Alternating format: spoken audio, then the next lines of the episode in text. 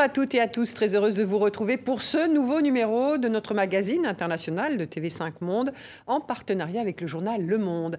Un constat au cœur de cette émission. Il en dit long notamment sur les conséquences économiques de la pandémie de Covid-19. Cette année, pour la première fois depuis près de 30 ans, l'extrême pauvreté repart à la hausse dans le monde. Elle avait pourtant considérablement diminué. Depuis les années 90, on comptait un milliard de personnes en moins vivant sous le seuil d'extrême pauvreté. Alors, comment affronter cette nouvelle urgence? Les mesures pour y répondre sont-elles les bonnes?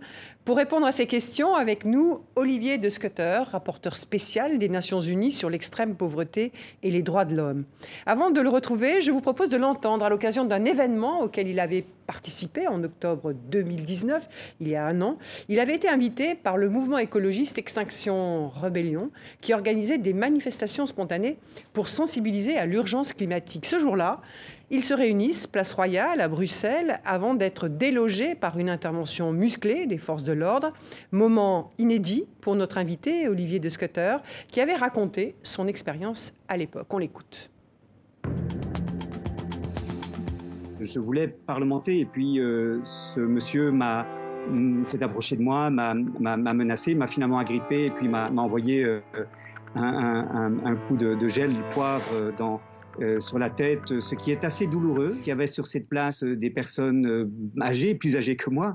Il y avait des jeunes, des très jeunes, des jeunes enfants. Les gens étaient venus en famille et ils ont été balayés par les autopompes, chassés par des chiens, matraqués à mesure que la police euh, évacuer la, place royale. L'atmosphère était, bon enfant, euh, il n'y avait absolument euh, aucune tension sur place. Il faudrait que les politiques entrent en dialogue et que la police ne soit pas, au fond, conditionnée pour traiter ces gens avec la violence que l'on a vue samedi.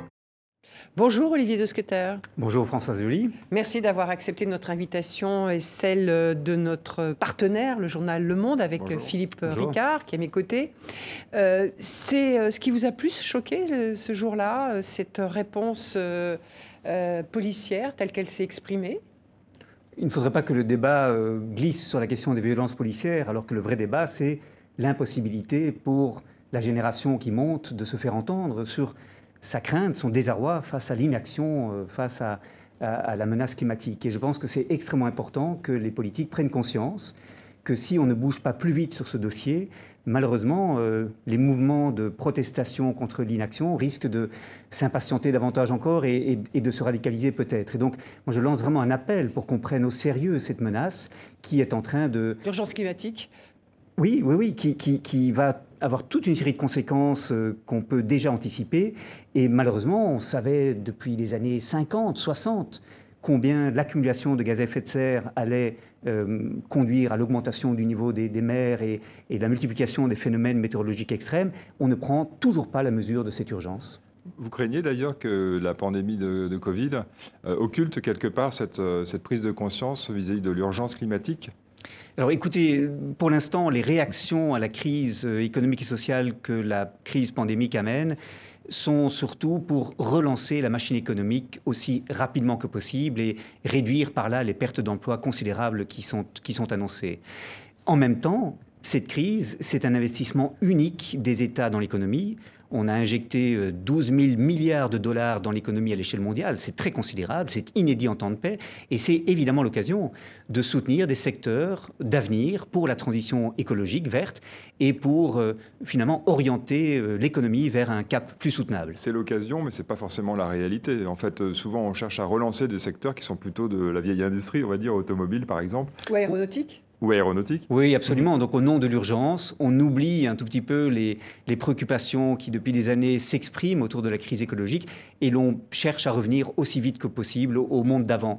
Et je comprends cela d'autant plus que la population euh, n'en peut plus de ces restrictions imposées euh, à la vie sociale et, à l'activité économique et demande qu'on agisse vite sur ce front-là Mais c'est l'occasion ou jamais de, réorienter l'économie dans un sens plus durable et j'espère que les politiques saisiront cette opportunité. On reviendra hein, sur cette question de réorienter euh, nos économies. Mais je voudrais que, l'on prenne quelques instants avant de poursuivre cet entretien pour rappeler les, problématiques qui sont liées à l'extrême pauvreté, puisque c'est la mission euh, que, que, vous incarnez pour les Nations Unies. C'est notre focus signé Anne-Sophie Pierry et Frédéric Bonnet.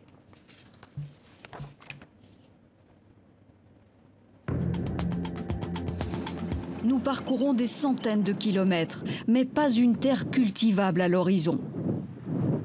Au bord de la route, des cadavres d'animaux, sans eau. Alors, nous avons euh, une petite erreur. Euh, ce sujet ne concerne pas euh, la problématique que nous devions évoquer, qui est donc qu'est-ce que l'extrême pauvreté aujourd'hui. On va vous, on vous propose cet élément d'explication dans quelques instants si euh, nous sommes voilà si nous sommes euh, alors peut-être euh, peut-être avant de, de, voir comment on caractérise l'extrême pauvreté notamment avec la Banque mondiale je voudrais vous poser peut-être cette question en, préambule. Est-ce que la pandémie, ce qui se passe aujourd'hui avec le Covid-19, est un révélateur des inégalités de nos sociétés? Oui, bien entendu. On constate que cette pandémie affecte principalement les personnes qui déjà sont dans une situation précaire, des personnes qui ont des logements exigus où plusieurs générations cohabitent, des personnes qui, dans beaucoup de pays du Sud, n'ont pas un accès facile à, l'eau et à l'assainissement et donc ne sont pas en mesure de se protéger contre la contamination, des personnes qui sont dans des travaux manuels et qui n'ont pas d'autre choix que de risquer la contamination ou de perdre leur revenu, et bien entendu, tous les travailleurs et travailleuses de l'économie informelle et les travailleurs et travailleuses en situation précaire qui ne sont pas protégés par une protection sociale. Et c'est un très grand nombre de personnes dans le monde, 2 milliards de travailleurs, travailleuses dans le monde n'ont pas cette protection. Donc oui, la, crise affecte notamment des personnes en situation fragile. Alors est-ce qu'on est, peut-être euh, prêt pour vous... Euh, pour qu'on découvre cet élément sur l'extrême pauvreté? Je n'ai pas d'informations pour, pour, euh, pour, l'instant.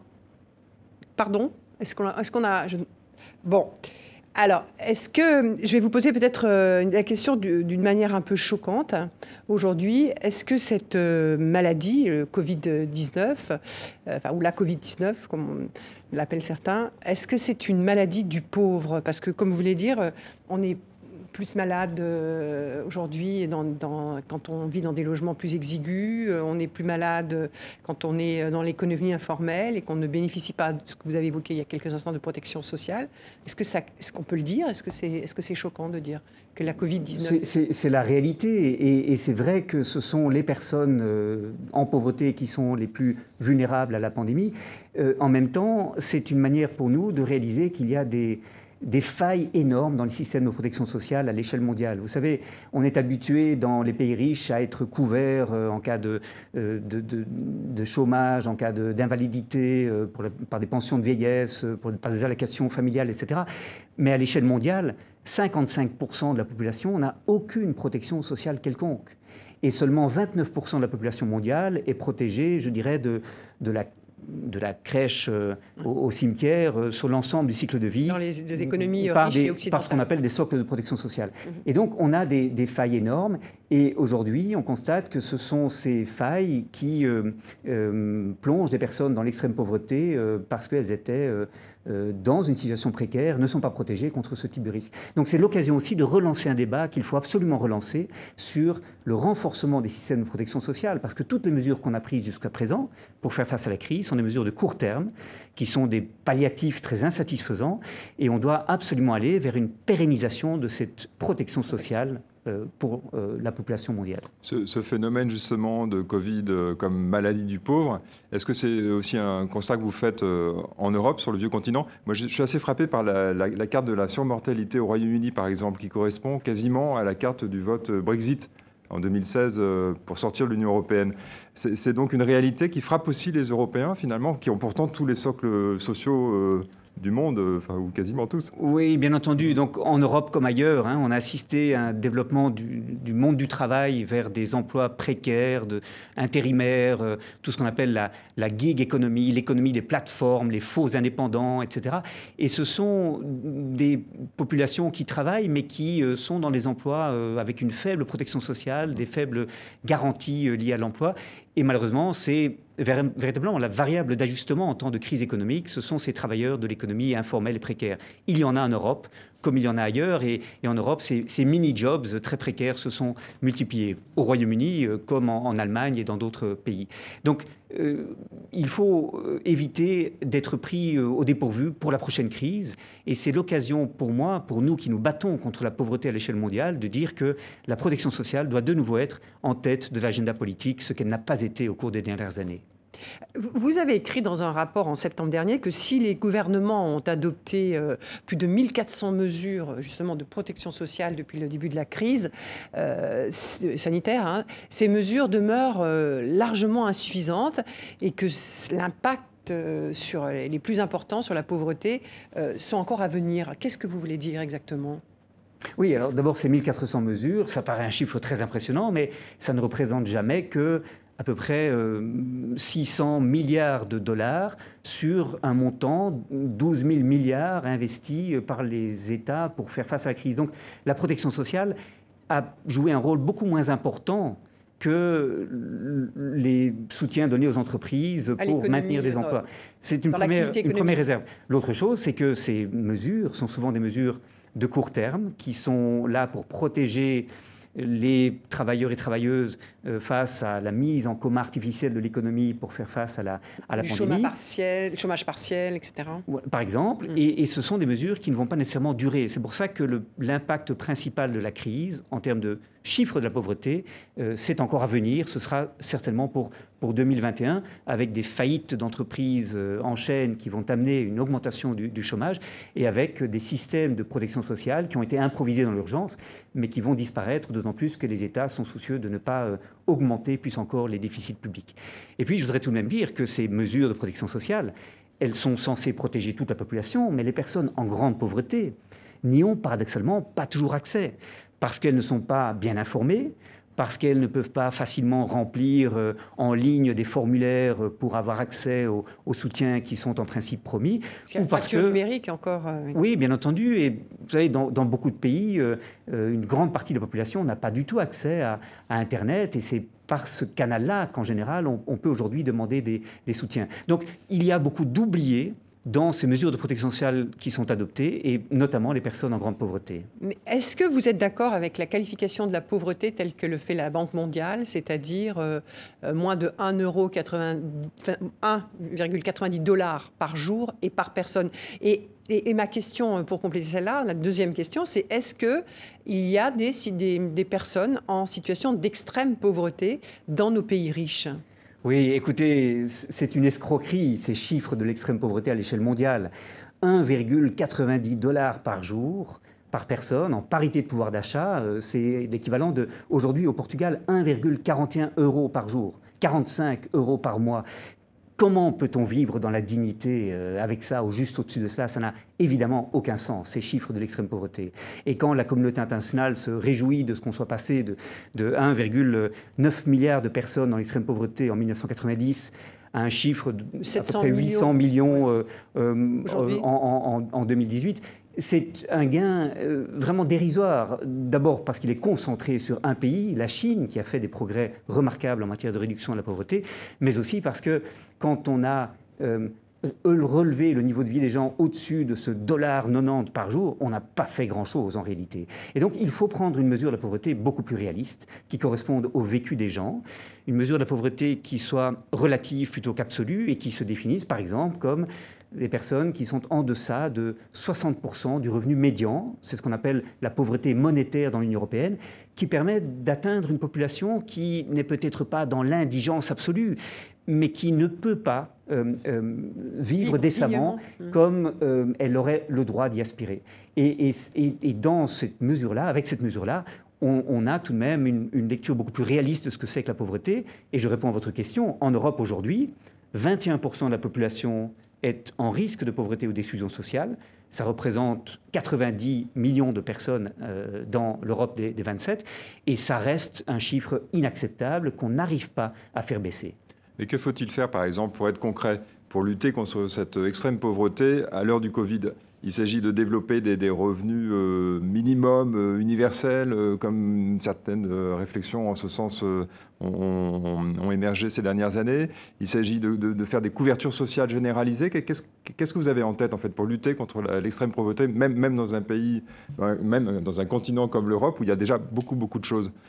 Oui, alors améliorer deux, choses peut-être. D'abord, la lutte contre la pauvreté a très souvent été pensée comme devant passer par des mesures compensatoires des exclusions que le marché crée. Donc on a des marchés qu'on essaye de, de, de, faire fonctionner pour booster la croissance économique, et avec cela, on va taxer euh, euh, avec une fiscalité progressive, si possible, euh, les, revenus les plus élevés. Et puis, on va développer des politiques sociales pour compenser les personnes qui sont les, perdantes, en fait, de cette, de cette économie. Et donc, on est dépendant d'une croissance soutenue pour lutter contre la pauvreté. Et c'est problématique. Et ça rend les politiques de lutte contre la pauvreté relativement peu populaires parce qu'on donne l'impression qu'on prend aux uns pour donner aux autres. Et en plus, parfois, cette croissance crée elle-même ces inégalités. Et, la, et, la croissance, et au nom de la croissance, on commet beaucoup d'erreurs qui créent de l'exclusion, effectivement, qu'ensuite on va, on va essayer de compenser. Donc ce qu'il faut, c'est d'abord des, des marchés beaucoup plus inclusifs une économie beaucoup plus inclusive. Qu'est-ce que ça veut dire, une économie plus inclusive? Écoutez, ça veut dire, euh, par exemple, protéger les personnes en pauvreté de la discrimination qu'elles subissent. Ça veut dire reconnaître qu'elles ont des talents qu'on peut valoriser à condition de, de, prendre au sérieux les qualifications qu'elles ont acquises par leur pratique professionnelle. L'expérience qui se développe en France des territoires zéro chômeur de longue durée aujourd'hui étendue à 60 territoires en France, est extrêmement intéressante de ce point de vue-là, où on dit il coûte beaucoup plus cher d'entretenir des chômeurs et des chômeuses que d'investir dans la création d'emplois pour ces personnes qui toutes ont des compétences remarquables qu'on peut valoriser. Donc c'est ce type d'expérience. Concrètement, qu'est-ce que ça veut dire? Parce que vous dites euh, euh, prendre en considération leur, euh, leur, leur, leur, propre savoir, etc. Mais est-ce que vous pouvez nous donner un exemple de ça?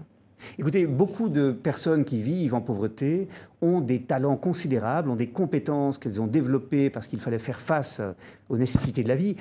Mais ce n'est pas reconnu dans des diplômes, ce n'est pas aisément valorisable sur un curriculum vitae. Et ça, il faut, euh, bien comprendre qu'il y a d'autres manières de, reconnaître les talents et de les valoriser que euh, à travers des, des critères formels d'appréciation des compétences. Et donc l'économie inclusive, c'est ça. Et puis je dirais tout de même ceci, euh, en réponse aussi à la question de, Philippe Ricard, c'est que dans l'Union européenne, on a des dossiers importants qui aujourd'hui sont en train de progresser et qu'il faut encourager parce que c'est une manière de compenser la mise en concurrence des économies des États membres dans l'Union européenne. Si, par exemple, salaire minimum. Euh, je pense à deux dossiers en particulier. D'abord, la mhm. proposition que la Commission européenne a faite récemment pour une harmonisation de la définition du, du salaire minimum à l'échelle de l'Union européenne. Mhm on va réduire la concurrence par les prix, par les salaires dans l'Union européenne grâce à cela. N'oublions pas qu'il y a encore des pays qui n'ont pas de salaire minimum légal et que parfois celui-ci est fixé à des niveaux dérisoires. Surtout à l'est du continent. Surtout à l'est du continent.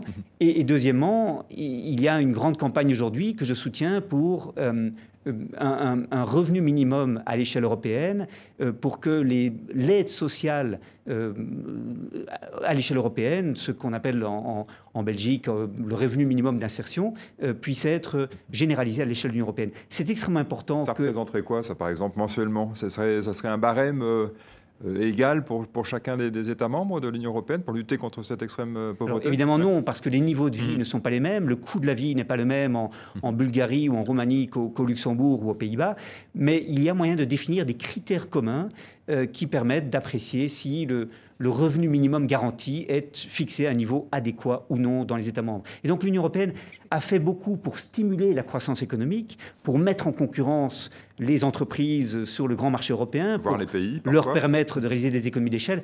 Elle n'a peut-être pas fait assez pour combattre les effets déstructurants de cette mise en concurrence et pour permettre une harmonisation par le haut en matière de salaire minimum. Mais vous, vous pensez que les États membres de l'Union européenne peuvent euh, avoir une pratique comme ça qui serait sans doute assez euh, informelle, j'imagine, de fixer des revenus minimums d'insertion euh, plus ou moins équivalents d'un pays à l'autre, etc. Il y a un appétit pour ça actuellement à l'heure du Covid en Europe? On, progresse vers cela et je crois que c'est la condition de, pour que l'Union européenne préserve sa légitimité aux yeux de, l'opinion publique.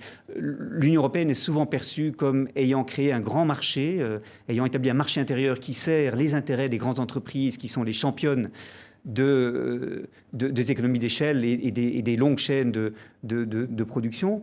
Euh, mais l'Union européenne n'est pas suffisamment vue comme venant euh, euh, protéger les citoyens et citoyennes des impacts de, ces, de ces bouleversements liés à, à la restructuration de l'économie. Et donc l'Union européenne, je pense, a tout à gagner à investir aujourd'hui davantage dans ces domaines pour contrebalancer en quelque sorte les effets déstructurants du marché.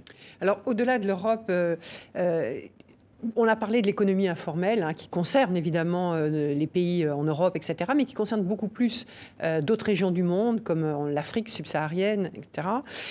on sait que dans cette région du monde, le, choc est moins sanitaire qu'économique. on n'a pas l'impression qu'il y a des politiques à destination de ces, de, ces populations d'économie informelle qui sont majoritairement représentées par les femmes. Euh, est-ce que vous constatez ce, déficit, vous, de, de, politique, de mesures prises pour euh, tenter de, soutenir euh, les femmes qui sont très, très, très, très représentées dans cette économie? Oui, alors d'abord, les femmes sont effectivement surreprésentées parmi les, les travailleurs et travailleuses qui sont les plus affectés, donc dans l'économie informelle, les travailleurs et travailleuses précaires. Et ce sont les femmes aussi qui, qui, qui, qui supportent le fardeau du retrait des services publics euh, lorsque ceux-ci ne sont pas suffisamment euh, financés pour faire face aux urgences sociales et, sanitaires. Euh, quand on ferme les écoles, par exemple, 195 États ont fermé les écoles au cours de la première vague du, du Covid-19. Et euh, lorsque les enfants restent à la maison, euh, ce sont euh, souvent les femmes qui sont obligées de réduire leurs heures de travail, qui ne peuvent pas se déplacer aussi facilement, etc. Et donc, malheureusement, les, femmes sont très souvent la, variable d'ajustement en cas de crise quand les, services publics sont, réduits. Et c'est ce qu'on a vu dans cette, dans cette crise. Donc il faut absolument prêter à cette question beaucoup plus d'attention. J'espère que les gouvernements comprenant la situation, vont à l'avenir investir bien davantage pour que les, les, femmes euh, soient mieux protégées et que leur position dans l'économie ne soit pas aussi fragile. Euh, oui, mais on n'a pas le sentiment pour l'instant qu'il y a des, des mesures spécifiques les concernant on n'en a pas vu, on en voit, on en voit peu. Euh, oui, c'est vrai que parmi les, euh, les reproches que j'ai faits à ces mesures de protection sociale improvisées au cours de la crise, il y a l'absence de prise en compte de la dimension de genre, qui est, qui est une véritable difficulté. Euh, et malheureusement, c'est dans l'urgence un aspect qui a été souvent négligé des politiques publiques. D'autant que dans nos économies, par exemple, elles sont plus dans des, elles sont souvent surreprésentées dans des métiers de soins euh, où le, puisque les autorités recommandent énormément le télétravail, mais ce sont aussi peut-être euh, les premières à, ne pas pouvoir le pratiquer, ce télétravail. C'est ce que vous constatez? Oui, les, métiers essentiels dont on réalise aujourd'hui combien euh, ils sont voilà, vitaux pour la, pour la collectivité sont majoritairement des métiers que les femmes, que les femmes occupent. Et donc c'est une prise de conscience, j'espère, qui va s'opérer pour qu'on revalorise ces professions et pour qu'on réinvestisse euh, notamment dans, dans, le secteur des soins de santé.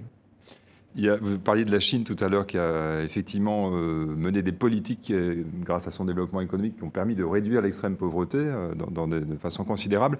la Chine en a profité pour développer son économie, a beaucoup profité de la mondialisation également, une espèce de couplage avec l'économie américaine. Or, cette mondialisation, elle est mise en cause à la fois par par, euh, par la lutte contre le réchauffement climatique et aussi quelque part par, le, par, le, par la pandémie. On réfléchit beaucoup à essayer de démondialiser, c'est des idées très en vogue, notamment, notamment en France hein, ou en Belgique. Euh, qu'est-ce que vous pensez de, ça? Est -ce Où est-ce qu'il faut arrêter le curseur de la mondialisation pour que malgré tout la mondialisation serve à réduire l'extrême pauvreté? Oui, je, crois qu'il y a une prise de conscience qu'on est peut-être allé trop loin dans une direction et qu'il faut, comme vous le dites très justement, euh, replacer le curseur euh, à un point d'équilibre. Euh, ça veut dire simplement produire davantage de ce que l'on consomme dans les territoires et consommer davantage de ce que l'on y produit. Réduire cette dépendance à l'égard de, des longues chaînes d'approvisionnement qui sont à la fois problématiques pour des raisons de résilience. Un territoire est résilient quand il assure l'essentiel de ses fonctions sans devoir dépendre trop de l'extérieur, mais aussi euh, parce que cela induit cette mondialisation euh, trop rapide et, trop, euh, trop profonde, une mise en concurrence des, des agents économiques à l'échelle mondiale qui n'est pas soutenable. En matière d'agriculture, par exemple, ça n'a pas de sens de demander à nos producteurs et productrices dans l'Union européenne d'opérer une transition écologique comme on voudrait qu'ils et elles le fassent, alors qu'ils sont exposés à une concurrence déloyale euh, encouragée par des accords de libre-échange. Donc il faut bien comprendre que la transition écologique et sociale à l'échelle, par exemple, de l'Union européenne, ne sera possible que si l'on adapte aussi nos politiques commerciales à cet enjeu de la transition. Mais en démondialisant trop, est-ce qu'on risque pas de recreuser euh, des fossés entre euh, le nord et le sud, disons, nourrir à nouveau l'extrême pauvreté dans les pays émergents ou... Alors c'est vrai que beaucoup de pays du Sud sont très dépendants à la fois des exportations de matières premières mm. et euh, de, des, revenus que les migrants retransfèrent dans leur, dans leur pays d'origine après avoir migré vers, vers les pays de l'OCDE. Et c'est important de prendre conscience de cette interdépendance. En même temps, il y a dans ces pays une prise de conscience qu'il faut développer le commerce sud-sud, développer les marchés locaux et régionaux. La Chine elle-même encourage maintenant la consommation intérieure et la relance de la demande par le renforcement du pouvoir d'achat en Chine même comprenant que cette dépendance vis-à-vis d'une croissance des pays riches n'est plus soutenable. Et d'ailleurs, cette croissance, non seulement euh, ne va jamais retrouver euh, euh, les niveaux qu'elle avait dans les années 60 et 70, jusqu'au milieu des années 70, mais en outre, elle conduit à un désastre écologique sans précédent si on continue de, croire que toutes les, euh, tous les problèmes du monde doivent passer par une, croissance économique plus forte. Ça ne peut plus être l'alpha et l'oméga de toutes nos politiques publiques, ça ne peut pas être la condition de tout le reste. Alors justement, vous avez été candidat euh, pour écolo euh, en, en, Belgique à l'occasion des élections européennes. vous donc vous dites qu'il faut verdir les, économies. On voit bien que quand il y a une crise comme celle que nous connaissons, il y a des milliards et des milliards qui sont euh, trouvés et mis sur la table plus compliqué euh, pour, euh, quand il a été question du Green Deal hein, et de, ces 1000 milliards qui doivent être distribués sur, sur 10 ans. Est-ce que vous pensez qu'il y a deux poids, deux mesures donc aujourd'hui Quand on répond à une crise économique, on trouve de l'argent. Quand il faut s'engager vers ce verdissement des économies, ça reste quand même quelque chose d'extrêmement difficile et compliqué. Écoutez, je, crois que la Commission européenne a eu la sagesse de répéter son message sur l'urgence de la transition écologique, euh, notamment à travers le projet de pacte vert de Green Deal euh, annoncé en décembre 2019, en disant que la crise euh, économique et sociale amenée par la pandémie ne devait pas nous détourner de ce cap. Et euh, le message aujourd'hui euh, de la Commission européenne, qui me paraît extrêmement euh, important, consiste à dire que la crise économique et sociale doit nous permettre d'opérer cette, transition écologique précisément grâce à la restructuration majeure de l'économie que cela peut, que cela peut amener. Alors, la Commission européenne a proposé une nouvelle initiative, Next Generation EU, 750 milliards d'euros euh, qui un plan de relance, un, plan de relance économique majeur qui s'ajoutant au budget euh, pluriannuel 2021-2027 euh, signifie que 1800 milliards d'euros seront injectés dans les économies au niveau européen. Et c'est important de comprendre que ceci est une opportunité unique pour l'intégration européenne elle-même et pour la transition écologique. Parce qu'il faudra rembourser les emprunts que l'Union européenne fait sur les marchés, euh, sur la période 2028-2058, sur 30 ans. Ça veut dire créer des nouvelles ressources pour l'Union européenne. Et ces ressources, on peut notamment les trouver dans la taxation des entreprises numériques, dans la taxation de, des, transactions financières euh, et dans d'autres... Euh, taxation carbone aussi Taxation carbone, la, taxe carbone aux frontières qui peut rapporter jusqu'à 14 milliards d'euros par an, par exemple.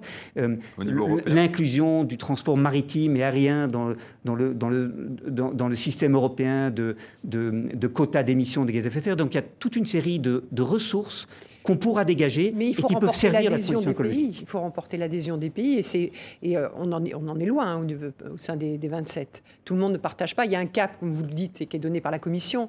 Mais euh, on sait bien, notamment à l'Est, dans les pays de l'Est, que ce n'est pas forcément euh, des politiques pour lesquelles ils sont favorables.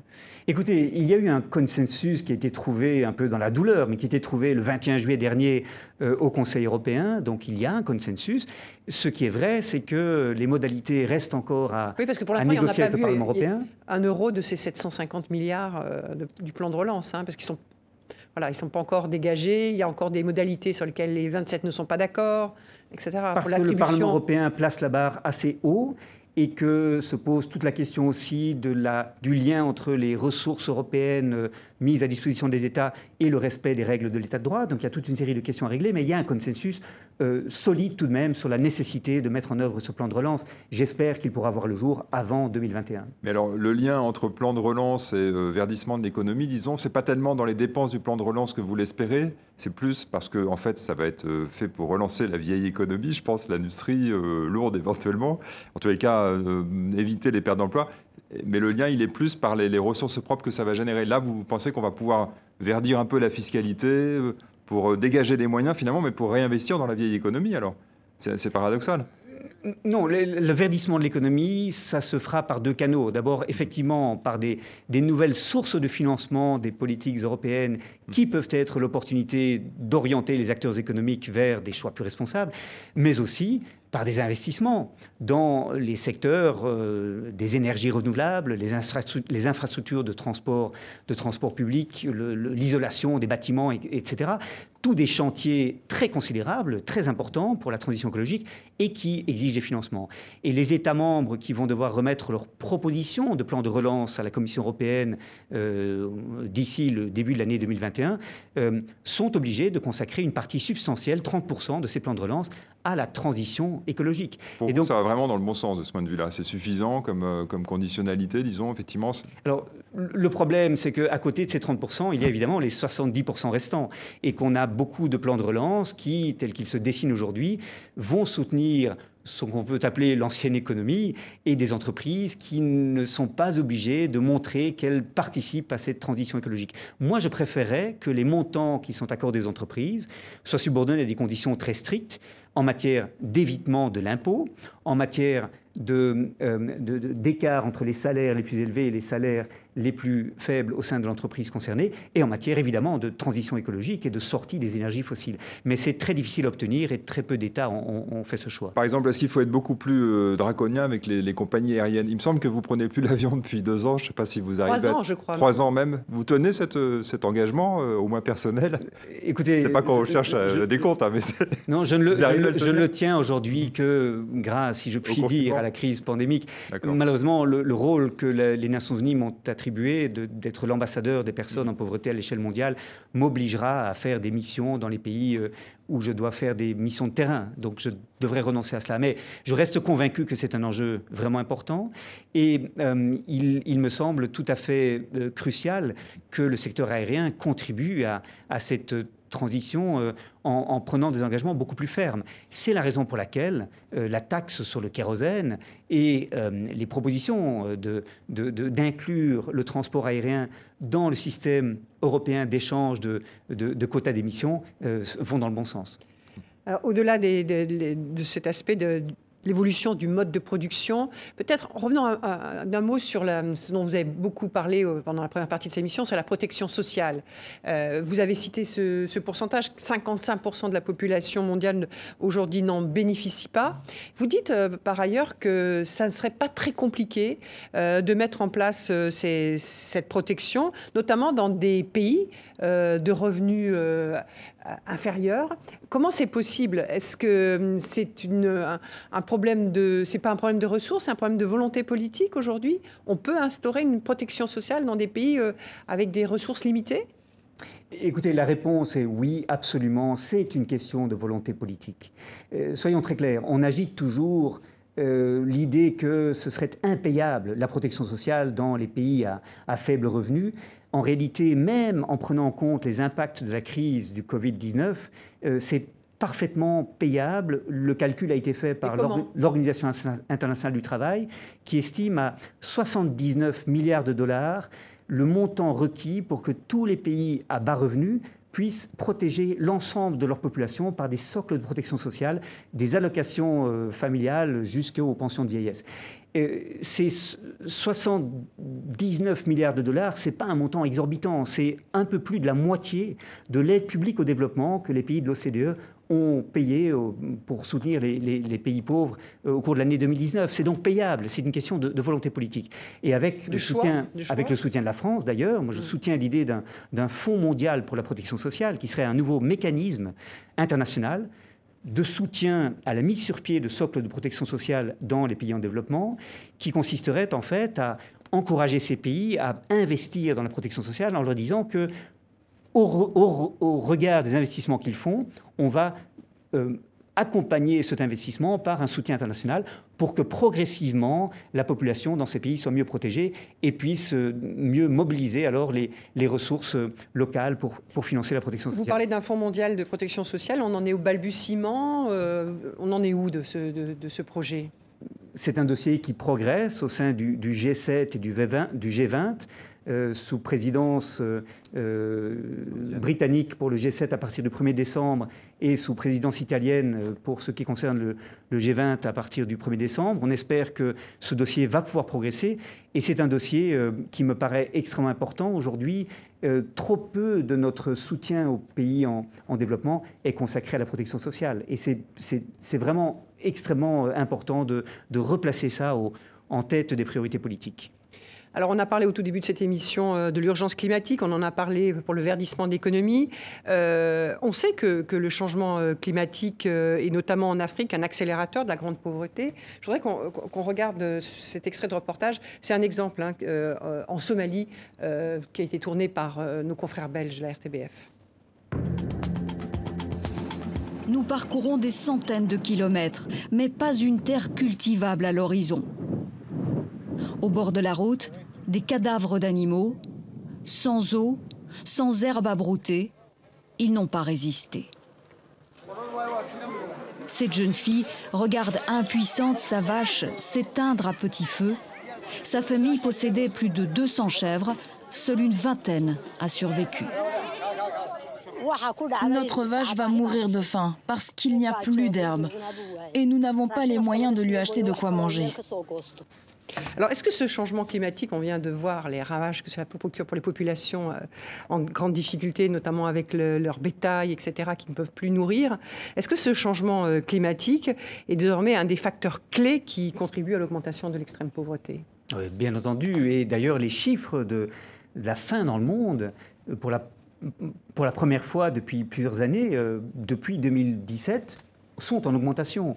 Et ceci notamment en raison des conflits qui se multiplient, en raison des sécheresses, inondations liées au, changement climatique, et euh, les deux étant d'ailleurs souvent liés, et la Somalie en est un, exemple type. En Somalie, on a une population de 11 millions de personnes, dont 3 millions au moins ont besoin d'une aide humanitaire d'urgence, et une partie de cette population, à peu près un cinquième, ne peut même pas euh, bénéficier d'une aide humanitaire en raison des obstacles à la, circulation. Donc c'est une situation extrêmement dramatique, et la Somalie n'est malheureusement pas le seul exemple le Programme alimentaire mondial, la FAO, euh, ont lancé des alertes sur le Burkina Faso, sur le Nigeria, euh, sur euh, des, pays comme le, Sud-Soudan et, le Yémen, où on a des, phénomènes très comparables qui se, qui se développent. aider ces pays comme la Somalie, le Burkina Faso, etc., ça demande un effort de solidarité accru hein, de la part des pays donateurs, on va dire. Est-ce que vous sentez que la, la pandémie aussi annihile un petit peu les, l'esprit de solidarité finalement euh, qui serait nécessaire pour lutter contre cette extrême pauvreté amplifiée par le Covid. En, tout cas, ce qui me choque, moi, c'est que le Programme alimentaire mondial, par exemple, mm doive chaque fois faire appel aux donateurs internationaux quand une crise se développe. Et il faut alors de nombreuses semaines pour que les donateurs viennent au secours du PAM et pour que le PAM achète euh, des, des réserves alimentaires pour pouvoir assurer la logistique qui la distribue vers les populations. Ça, c'était le cas déjà avant le Covid. C'était le cas déjà avant. C'est amplifié par le Covid, finalement, avec un réflexe égoïste, euh, chacun se repliant sur soi?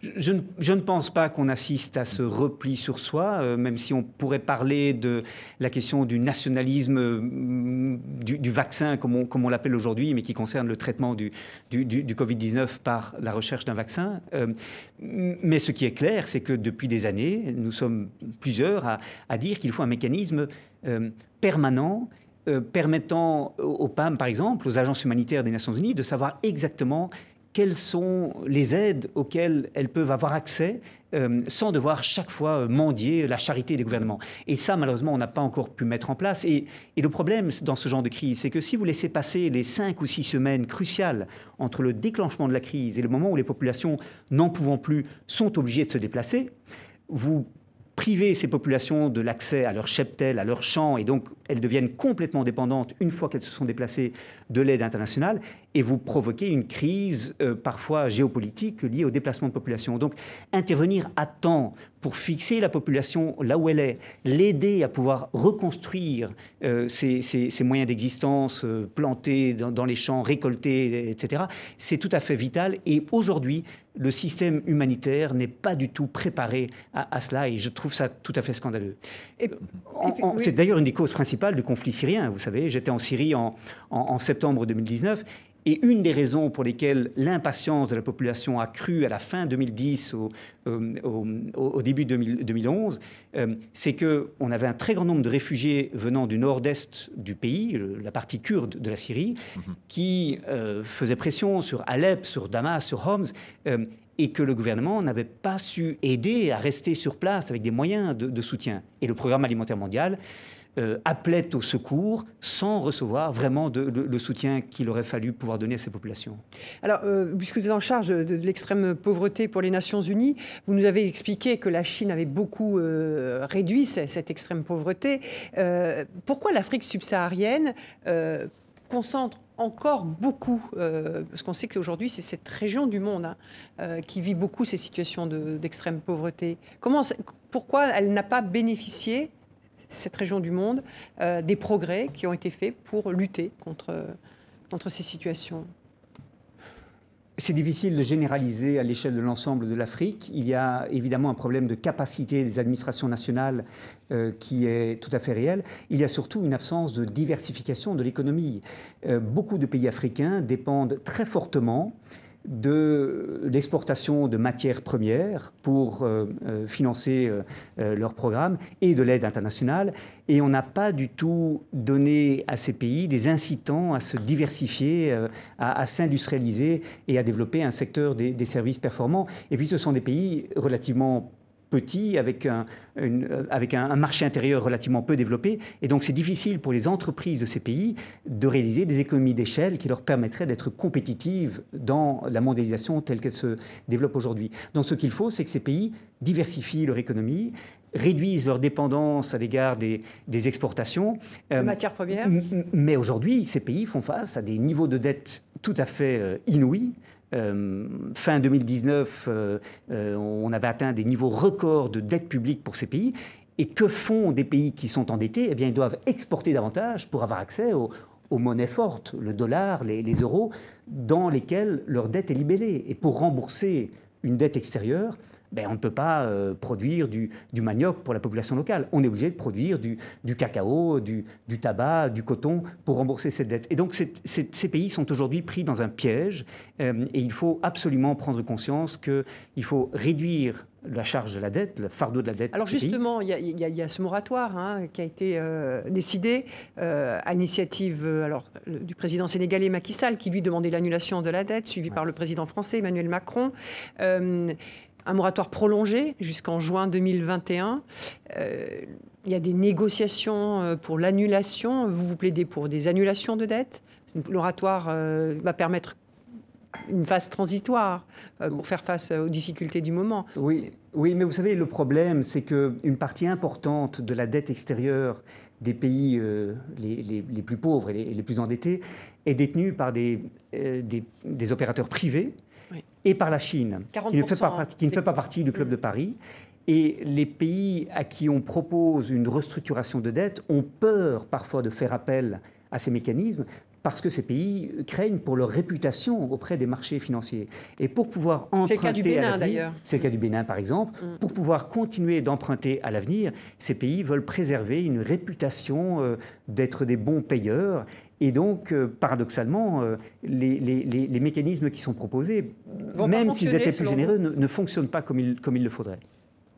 L'implication de la, Chine là-dedans, vous trouvez qu'elle qu'elle est consciente naturellement de tous ces enjeux ou au contraire qu'elle aime bien piéger les pays là, avec ce piège de la dette dont, vous parliez? La question de la dette doit s'apprécier euh, sur un plan plus large comme un aspect d'un euh, enjeu plus fondamental qui est l'accès aux ressources. Euh, beaucoup de pays aujourd'hui très pauvres, paradoxalement, sont très riches en ressources rares y compris euh, parfois des métaux rares, mais en général des, des minerais euh, et aussi euh, des terres agricoles. cherche à capter. Et, hein. et, tous les pays cherchent par des moyens divers à, s'assurer un accès à ces ressources. c'est aussi ce que fait l'Union européenne quand elle encourage les importations des, des, pays africains. C'est c'est pas de l'altruisme, c'est aussi parce qu'on se rend bien compte que l'accès aux ressources est essentiel pour que nous puissions nous produire et faire tourner nos, industries. Donc euh, il y a euh, un non-dit euh, qui est une concurrence avec des conséquences géopolitiques à l'avenir auxquelles on, va pouvoir s'entendre, une concurrence pour, pour l'accès à ces ressources. Alors, vous avez évoqué tout à l'heure le Yémen. Hein, c'est un pays qui vit aujourd'hui une situation de famine et c'est une catastrophe humanitaire énorme de ces dernières années. Euh, je voudrais qu'on regarde un extrait d'un reportage, parce que les conflits armés sont aussi générateurs d'extrême pauvreté. On regarde ce, cet extrait. Massira a deux mois et dix jours. Elle fait à peine deux kilos et demi. Bien en deçà du poids que doit faire une petite fille à son âge. Massira est rachitique. Pour sa grand-mère, la nourrir est aussi essentiel que difficile, tant elle est faible. Nous sommes à Sanaa, la capitale du Yémen tenue par les rebelles, au sein du service malnutrition de l'hôpital El Sabine. 50 conflits ont ravagé le pays et son système de santé, et depuis plusieurs semaines, la population fait face à un autre danger, le nouveau coronavirus.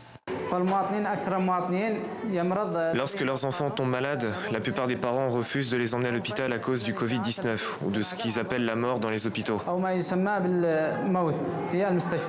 La crise humanitaire au Yémen est considérée comme la pire au monde.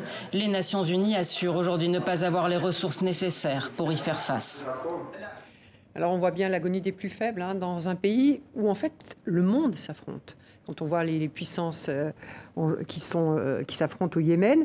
Alors est-ce que ce qui se passe en ce moment au Yémen avec ce conflit armé, ça reflète en quelque sorte l'état du monde, ses fractures?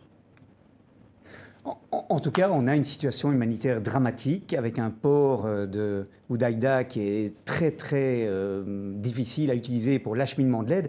On a aujourd'hui au Yémen 24 millions de personnes, trois quarts de la population, qui sont en, besoin d'aide humanitaire.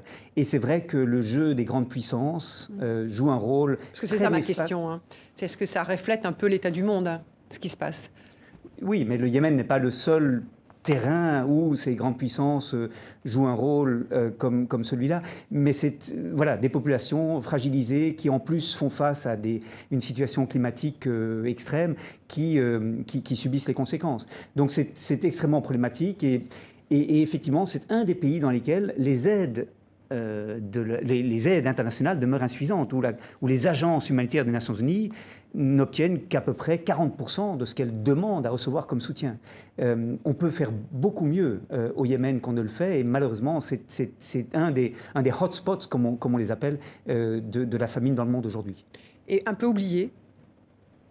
Un peu oublié, notamment parce que l'accès des médias aux, au terrain difficile. C'est aussi un, terrain extrêmement dangereux avec une partie du territoire qui est entre les mains de, de groupes extrémistes. Donc c'est vrai que euh, les gouvernements sont peut-être moins incités à aider quand on n'a pas les images qui permettent de nourrir l'émotion. Alors, puisque vous parlez des médias, il y a une actualité qui a beaucoup occupé les médias ces derniers jours. C'est l'actualité euh, avec l'élection présidentielle aux États-Unis. Euh, Philippe, une question? La, victoire du candidat démocrate Joe Biden qui a l'air de se dessiner hein, au fil d'un dépouillement extrêmement laborieux, et donc la défaite de Donald Trump, c'est plutôt une bonne nouvelle pour vous. Alors, il y a plusieurs angles pour la question, notamment par rapport aux Nations Unies. Euh, pour lequel vous, travaillez. Finalement, vous avez cette mission. Euh, qu'attendez-vous de Joe Biden? Oui, écoutez, ce sera, c'est une excellente nouvelle pour le monde, hein, soyons très clairs là-dessus. Le départ de Donald Trump. Parce que le multilatéralisme est vraiment en danger et il y a, il y a Trump aux États-Unis, mais il y a d'autres euh, leaders mondiaux qui malheureusement ont été encouragés à, prendre des positions très nocives pour le multilatéralisme. Donc La c'est Russie, M. Poutine, euh, Xi Jinping en Chine, Donc c'est une, c'est une bonne nouvelle. On a, mm-hmm. on a de plus en plus d'interdépendance entre les États et donc on a besoin d'une action collective des États pour traiter des questions transnationales. Le changement climatique en fait partie, mais il y a d'autres euh, d'autres questions qui supposent davantage de coopération internationale. Et malheureusement, la démarche qu'ont suivie les États-Unis depuis quatre ans n'a pas du tout favorisé ces coopérations. Donc on peut s'en réjouir. Il faut aussi dire que la politique étrangère des, États-Unis ne va pas euh, se modifier radicalement euh, à la suite de l'arrivée de Joe Biden à la présidence, notamment le souci de ne plus être le gendarme du monde et de, privilégier les intérêts euh, des entreprises américaines euh, va peut-être demeurer un, facteur important dans la politique étrangère américaine. Euh, c'est, je crois, une opportunité que l'Union européenne doit pouvoir saisir, d'être davantage impliquée dans les affaires du monde pour que son poids économique considérable, 20% du PIB mondial quand même, l'Union européenne, euh, se traduise en une influence géopolitique plus importante. Et concrètement, vous attendez quoi de Joe Biden? D'abord qu'il euh, retrouve le, chemin des accords de Paris sur de, lutte contre le réchauffement climatique, ça serait déjà une très très bonne nouvelle et une vraie rupture avec Donald Trump. Hein. Il a dit dans les 77 jours, il me semble d'ailleurs. Il l'a dit qu'il le euh, donc on va refermer cette douloureuse parenthèse et peut-être euh, euh, favoriser une, nouvelle dynamique de ce point de vue-là. je, crois aussi extrêmement important que les États-Unis reviennent dans l'Organisation mondiale de la santé et de manière générale tiennent avec d'autres un, discours qui, qui, favorise la recherche ensemble de, de, solutions à des problèmes qui nous affectent tous et toutes. C'est vrai aussi en matière de vaccins. Vous savez, on a aujourd'hui une situation où beaucoup de gouvernements ont voulu préacheter des réserves de vaccins pour leur population. Les gouvernements, évidemment, les plus riches ont pu euh, préempter euh, la production de, vaccins et à peu près 51% des réserves sont déjà préachetées par des gouvernements qui ne représentent que 13% de la population mondiale. Et donc, ce qu'il faut, c'est par exemple en matière de vaccins contre le Covid-19, déclarer que le vaccin contre le Covid-19 est un bien public mondial auquel toutes les populations doivent avoir accès et que les obstacles liés, par exemple, aux règles sur les droits de propriété intellectuelle doivent être mises de côté, mises entre parenthèses, pour favoriser cet accès. Et c'est ça, le multilatéralisme, on en a besoin plus que jamais en période de pandémie et de crise économique mondiale. Vous pensez que les relations entre États-Unis et Européens, notamment, vont un petit peu s'apaiser? Parce que c'est vrai qu'il y avait un certain nombre de contentieux entre Donald Trump et Angela Merkel, euh, Emmanuel Macron, etc sur des sujets très lourds comme la défense européenne, comme euh, le multilatéralisme, bien sûr, les liens avec la Chine, etc. Ça va s'apaiser. L'Iran, bien sûr. Avec le traité bien sûr. Maintenant, l'Union européenne a pris conscience de ce qu'elle devait se profiler de manière plus visible dans, dans les affaires du monde et ne pas toujours s'abriter derrière l'allié américain euh, euh, comme leader du, du, monde libre. Donc je crois que c'est une, prise de, conscience, qui s'est opérée et qui va, qui, existe, mais qui est plus ou moins forte selon les pays. Beaucoup moins forte en Allemagne, même si Angela Merkel a progressé sur le sujet. Il y a quand même euh, sa ministre de la Défense, il me semble, qui, attend le retour de Joe Biden en disant Ah, ça va, ça va restaurer le lien transatlantique euh, tel qu'on connaissait, qu'on connaissait avant, avant Donald Trump. Oui, bien entendu, mais il y a aussi euh, une très forte, un très fort incitant à développer une véritable politique étrangère euh, européenne et à projeter à l'extérieur les valeurs que l'Union européenne prétend poursuivre en son sein. Et pour l'instant, ça n'est pas suffisamment fait, en partie parce qu'il y a dans l'Union européenne des États qui sont beaucoup plus pro-atlantistes et pro-américains et d'autres qui sont pour une plus grande indépendance stratégique de l'Union européenne. Et je crois que la présidence Trump aura au moins eu pour mérite de, de, relancer un débat sur la, position de l'Union européenne dans le monde. Alors il nous reste quelques secondes. Euh, peut-être une toute dernière question. Vous êtes en charge euh, euh, d'extrême pauvreté et des droits de l'homme. Est-ce que vous pensez que hum, les libertés démocratiques aujourd'hui sont menacées par les états d'urgence sanitaire qu'ont pris un certain nombre de pays? Beaucoup de pays ont déclaré un état d'urgence et ont parfois euh, suspendu certaines libertés, en tout cas ont transféré des pouvoirs à l'exécutif pour pouvoir prendre des mesures d'urgence. C'est le cas dans une, quinzaine de pays de l'Union européenne, par exemple. Euh, ce qui est très important, c'est que les parlements puissent euh, ratifier, confirmer ou non les mesures prises par l'exécutif en temps de crise, et deuxièmement, que les juges fassent leur travail d'examiner la proportionnalité des mesures qui sont prises et euh, s'opposer à toute mesure qui irait trop loin ou qui serait euh, trop permanente. C'est ce qu'ont fait certaines juridictions et je m'en réjouis. Voilà, c'est le mot de la fin, que les mécanismes démocratiques fonctionnent. Euh, nous arrivons au terme de cette émission. Merci beaucoup, Olivier de Scutter, d'avoir répondu à nos questions, à celles de Philippe Ricard, du journal Le Monde, partenaire de cette émission. Merci à vous toutes et à vous tous pour votre fidélité. On se retrouve la semaine prochaine pour un nouveau numéro d'International. À très bientôt. Prenez soin de vous.